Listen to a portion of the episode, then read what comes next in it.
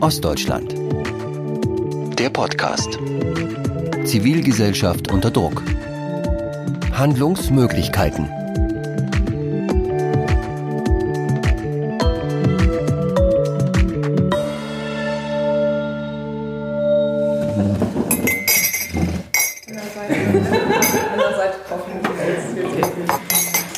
Im soziokulturellen Zentrum Treibhaus in Döbeln, eine knappe Autostunde südöstlich von Leipzig.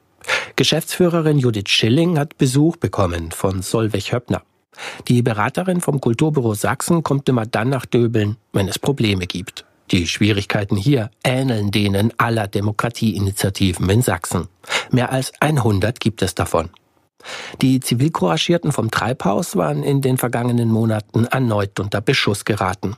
Diesmal hatte die AfD versucht, die jährliche Förderung durch den Landkreis in Höhe von 100.000 Euro zu verhindern. Die Begründung der Partei lautete, das Treibhaus sei ein Hort des Linksextremismus. Beraterin Solveig Höppner. Ich habe mir das mal angeschaut, was im letzten Jahr an Anfragen von der Partei gekommen ist, wo es sozusagen zum Beispiel darum geht, welche Vereine, Initiativen machen politische Bildungsarbeit, politische Bildungsarbeit, die durchaus auch einen kritischen Anspruch hat und welche Gelder bekommen sie und wie sind die aufgestellt und direkt bezogen auch auf den Treibhaus e.V. in Döbeln konnte man das schön nachzeichnen, wie die Strategie der AfD tatsächlich war, diesen Verein öffentlich zu diffamieren.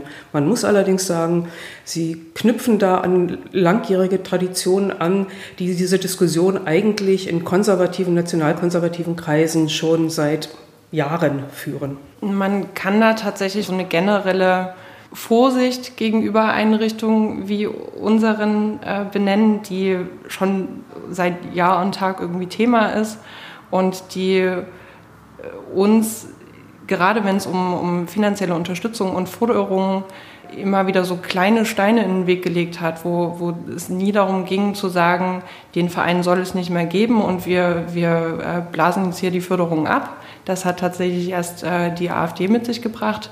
Aber dass es äh, in den vergangenen Jahren immer wieder große Kämpfe um unsere Förderung und Unterstützung generell gab und da äh, immer wieder äh, so die die Arbeit in Frage gestellt wurde, einzelne Teile der Arbeit in Frage gestellt wurden und äh, hier und da Debatten um, äh, um Positionierungen, auch durchaus politische Positionierungen des Vereins geführt wurden. Das ist es eher. Und da gibt es einen, einen Boden, der über Jahre dazu geführt hat, dass, dass, dass einfach keine Sicherheit dafür da war, dass, dass wir unsere Arbeit äh, kontinuierlich so gut machen können, wie wir sie machen wollen.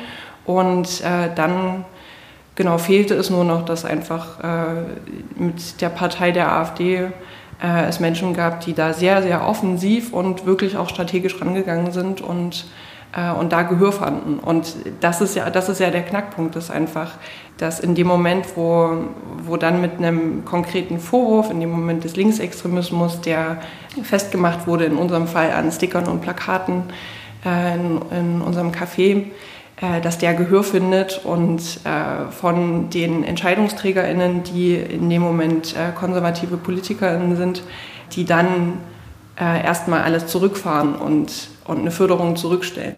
Konkret hatten Akteure der AfD im vereinseigenen Café Courage Aufkleber fotografiert. Die Sticker zeigten Motive, die dem linksextremen Phänomen Antifa zuzuordnen sind. Diese Fotos präsentierte die AfD im Kulturkonvent des Landkreises. Das Gremium sollte die 100.000 Euro für das Treibhaus freigeben.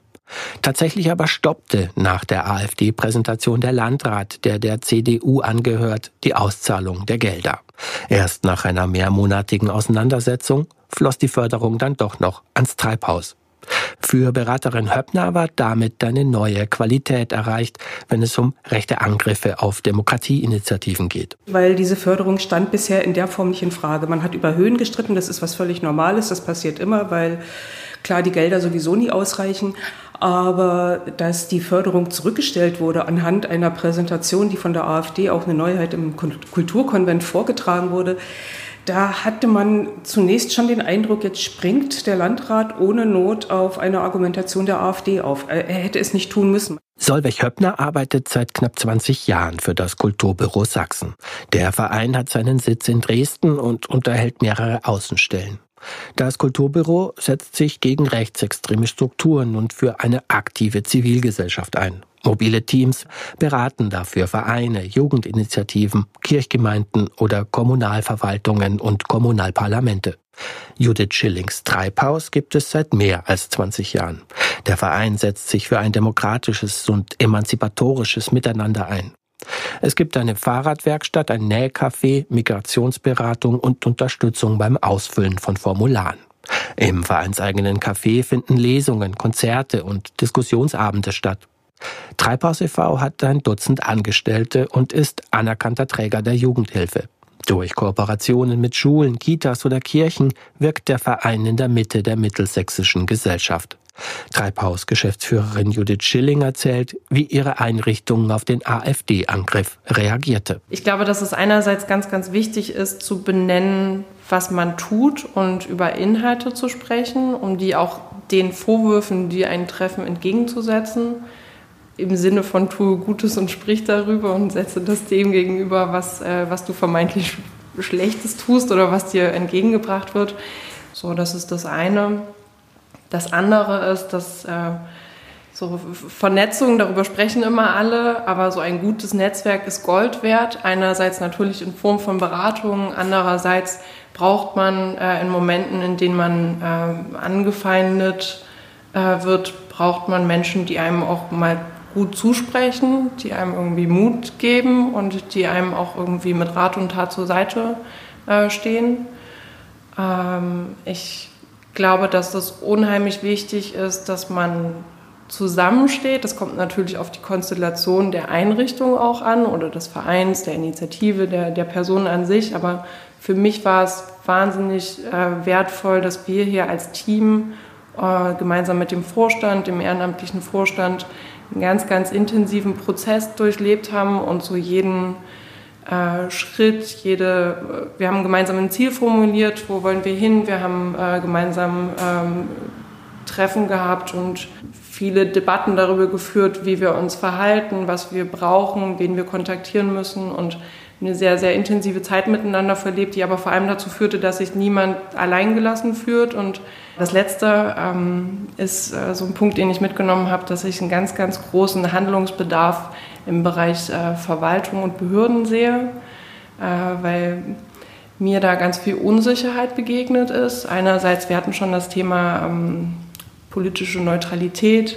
Wir hatten so dieses Stichwort Linksextremismus. Es sind so ganz, ganz viele Begrifflichkeiten und zum Teil auch so Kampfbegriffe, die dann äh, in den Raum gewerf, äh, geworfen werden und zum Teil auch einfach nur weiter produziert werden in Form von Auflagen, in Form von Telefonaten und äh, hinweisen, was jetzt zu tun ist, aber wo es so an, äh, an tatsächlicher, an, an dem Wissen darüber fehlt, worüber wir eigentlich sprechen und auch äh, so, einem, so einem Wissen darüber, was denn die Grundlage ist. Also wenn, wenn eine Verwaltung sich sicher ist, dass sie jetzt zum Beispiel politische Neutralität fordern, weil es in der Förderrichtlinie steht, dann ist das was anderes, als wenn sie es einfach nur fordern, weil es irgendjemand gesagt hat. Auch andernorts hat die AfD sächsische Demokratieinitiativen ins Visier genommen. Die Liste der Betroffenen ist lang, darunter der Kulturbahnhof Mark Kleberg, Different People e.V. Chemnitz, der Förderverein Tolerantes Sachsen oder Buntes Meißen Bündnis für Zivilcourage. Rechte Angriffe aus dem parteipolitischen Raum sind in Sachsen nichts Neues. Immerhin saß die NPD zehn Jahre lang im Landtag in Dresden. Auch rechte Gewalt gehört seit jeher zum Alltag vieler Engagierter. Das Erste ist, wenn es um konkrete Angriffe geht, dass wir immer die Beratung für Betroffene von rechter und rassistischer Gewalt hinzuholen, weil die auch im, individuellen Fall Unterstützung geben können. Zum Zweiten nehmen wir tatsächlich auch wahr, dass es sowas wieder verstärkt gibt. Äh, Angriffe auf, also mir fällt jetzt gerade konkret ein, eine Person aus Wurzen, die im Vorstand vom äh, Netzwerk für demokratische Kultur ist, wo Bauschaum in den Auspuff ähm, gesprüht, also ja, gesprüht wurde. äh, Verfolgungssituationen, die Menschen ähm, uns berichtet haben, die manchmal nicht zum Übergriff direkt kommen, aber wo es sozusagen so eine bedrohliche, also wirklich für, den, für die einzelne Person bedrohliche Situation aufgebaut wird. Ja, was raten wir da? Das eine ist, sensibel zu gucken und also das also auch festzuhalten, also eine Chronologie im Grunde genommen anzufertigen, damit man erstmal auch Beweismaterial in Anführungszeichen jetzt bitte hat, aber auch äh, das es belegen kann. Das zweite ist auf jeden Fall Anzeige erstatten und das dritte ist, was wir versuchen in solchen Fällen ist, eine Solidarisierung innerhalb der Stadtgesellschaft hinzubekommen. Das heißt, dass diese Dinge öffentlich werden und dass es auch ähm, Institutionen, Organisationen innerhalb der Stadt gibt, die sagen, das geht nicht, das wollen, das wollen wir nicht. Jetzt egal, ob ich den Verein jetzt super gut finde oder nicht, aber alles, was mit Gewalt zu tun hat, ist eine Grenze, da wird eine Grenze überschritten. Dabei besteht kaum eine Stadtgesellschaft oder Nachbarschaft ausschließlich aus Wohlmeinenden. Wie also umgehen mit Feindlichkeiten von Menschen, die kein Parteibuch in der Tasche tragen und vermutlich empört wären, würde man sie als Rechtsextremisten bezeichnen.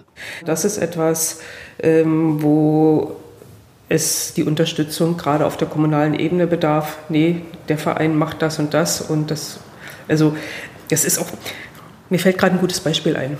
Das AJZ in Leisnig, Alternatives Jugendzentrum, wo es auch sozusagen um ähnliche Vorwürfe ging. Es ging um Linksextremismus, es ging um Alkoholmissbrauch bzw. Drogenmissbrauch und ähnliche Dinge und wie es denn dort aussehe.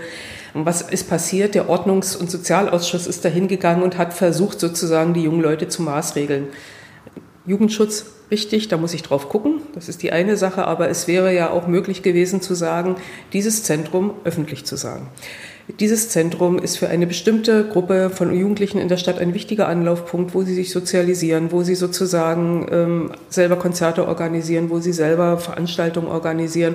Wir finden, dass das wichtig ist. Wir gucken auf den Jugendschutz, aber wir wehren uns dagegen, dass hier ähm, allgemein diffamiert wird. Und das ist, dann hat man einen ganz anderen Umgang damit. Deswegen ist der feindliche Nachbar nicht weg. Aber der feindliche Nachbar hat auch sozusagen aus berufenerem Munde als von den Jugendlichen selbst ähm, ein, eine Grenze aufgezeigt bekommen. Höppner hat nicht für alle Probleme der Initiativen Lösungen im Gepäck. Dass alle Zusammenschlüsse über knappe finanzielle Ressourcen verfügen, kann auch die tatkräftige Beraterin nicht ändern. Im aktuellen Haushalt der Landesregierung jedenfalls sind für das Demokratieförderprogramm Weltoffenes Sachsen zu wenig Mittel eingestellt. Deswegen können nicht alle inhaltlich bewilligten Förderanträge bedient werden. Ebenfalls nichts ändern kann Höppner am bürokratischen Aufwand, den die Logik der Bund-Länder-Förderung mit sich bringt. Mit Blick auf den Eigenanteil aber, den die Vereine aufbringen müssen, um überhaupt unterstützt zu werden, hat Höppner konkrete Vorschläge. Private Förderer, wie etwa Stiftungen, spielten dabei eine wichtige Rolle. Ja, tatsächlich. Wir hatten zum Beispiel ja das Problem angesprochen der Eigenmittel, die Vereine äh, erwirtschaften müssten. Da wäre natürlich, wenn Stiftungen solche Eigenmittel zur Verfügung stellen. Das heißt, diese Projekte mit unterstützen und sagen, okay, wir übernehmen die fünf Prozent Eigenmittel für dieses Jahr oder so. Das wäre äh, eine, eine sehr wichtige Stelle, was vielleicht auch gut wäre, wenn Stiftungen zum Beispiel überjährig ähm, generell fördern könnten, was eine Sicherheit bedeuten würde für die Vereine, Initiativen über den Jahreswechsel hinaus, unabhängig von dann, wann jetzt der Haushalt ähm, eines Landes in Kraft tritt, weil vielleicht noch Koalitionsverhandlungen anstehen, weil der Haushalt noch nicht zu Ende verhandelt ist und noch durchs Parlament muss. Das heißt ja im Zweifelsfall, dass ein Verein von ähm, Januar bis März, April kein Geld bekommt, weil die Gelder nicht freigegeben sind. Sie sind zwar eingestellt, aber sind noch nicht freigegeben. Also um solche Lücken sozusagen aufzufangen. Sie hörten O wie Ostdeutschland. Der Podcast. Zivilgesellschaft unter Druck. Handlungsmöglichkeiten.